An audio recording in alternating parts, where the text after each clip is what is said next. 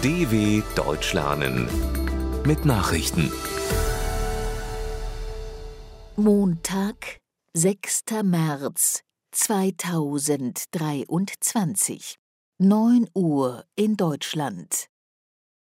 Scholz betont Zusammenhalt gegen Russland.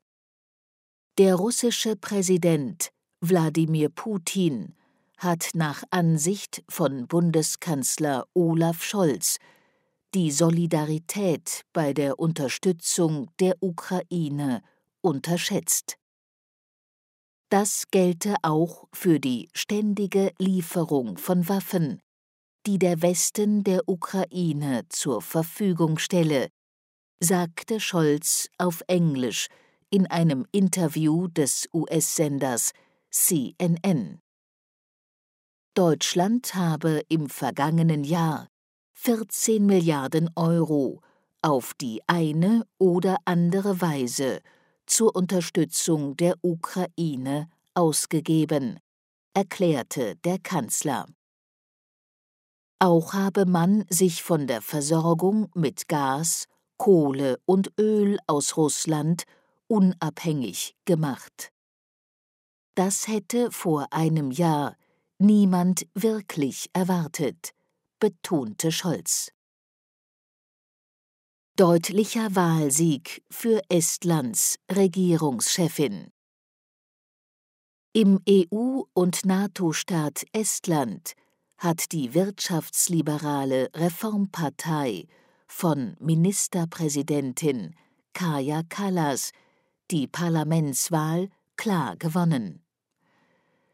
Nach einem von den Folgen des Ukraine-Kriegs dominierten Wahlkampf sicherte sich die Partei 37 der 101 Sitze der Volksvertretung in Tallinn. Sie bleibt damit die mit Abstand stärkste Kraft im Parlament. Kallas könnte das bisherige Bündnis mit den Sozialdemokraten und der konservativen Partei Isama fortsetzen oder sich neue Koalitionspartner suchen.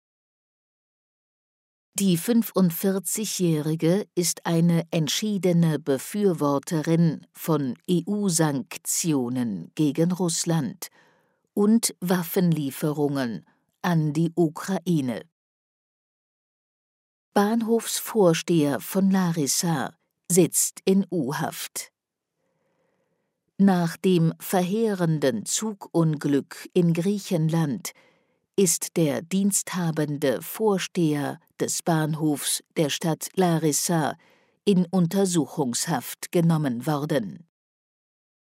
Dem Mann werde der Tod einer großen Zahl von Personen zur Last gelegt, verlautete aus Justizkreisen. Der 59-Jährige soll mit dem Job, für den er erst kürzlich ausgebildet wurde, völlig überfordert gewesen sein.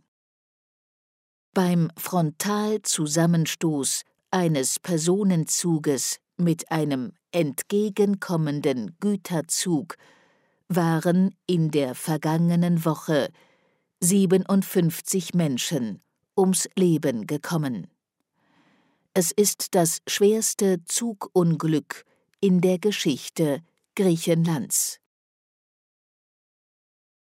Pistorius zu Besuch in Litauen erwartet. Bundesverteidigungsminister Boris Pistorius reist an diesem Montag zu einem zweitägigen Besuch nach Litauen, um dort stationierte Bundeswehrsoldaten zu treffen. Die deutschen Kräfte einer NATO-Einsatzgruppe mit Kampf- und Schützenpanzern befinden sich auf dem Stützpunkt in Rukla. Deutschland hat die Führung der NATO-Kampfgruppe in dem baltischen Staat zur Sicherung der Ostflanke des Militärbündnisses inne. Im Februar war Pistorius, der Mitte Januar das Amt von der zurückgetretenen Verteidigungsministerin Christine Lambrecht übernommen hat, bereits in die Ukraine und auch nach Polen gereist. Klimakrise könnte Deutschland bis zu 900 Milliarden Euro kosten. Der Klimawandel könnte laut einer Studie im Auftrag des Bundeswirtschaftsministeriums bis 2050 in Deutschland wirtschaftliche Schäden von bis zu 900 Milliarden Euro verursachen. Wie das Handelsblatt unter Berufung auf das von mehreren Instituten erarbeitete Papier berichtet, rechnen die Autoren, je nach Ausmaß der Erderwärmung, mit Folgekosten von 280 bis 900 Milliarden Euro. Die Klimaveränderungen hätten schon heute schwere ökonomische Folgen, die massiv steigen könnten, sagte Wirtschaftsstaatssekretär Stefan Wenzel der Zeitung. Die Autoren berücksichtigten in ihrer Studie auch zusätzliche Belastungen durch eingeschränkte Produktionsmöglichkeiten oder unterbrochene Lieferketten. Zahl der Jugendlichen ohne Abschluss weiter hoch. In Deutschland stagniert die Zahl der Jugendlichen ohne Schulabschluss.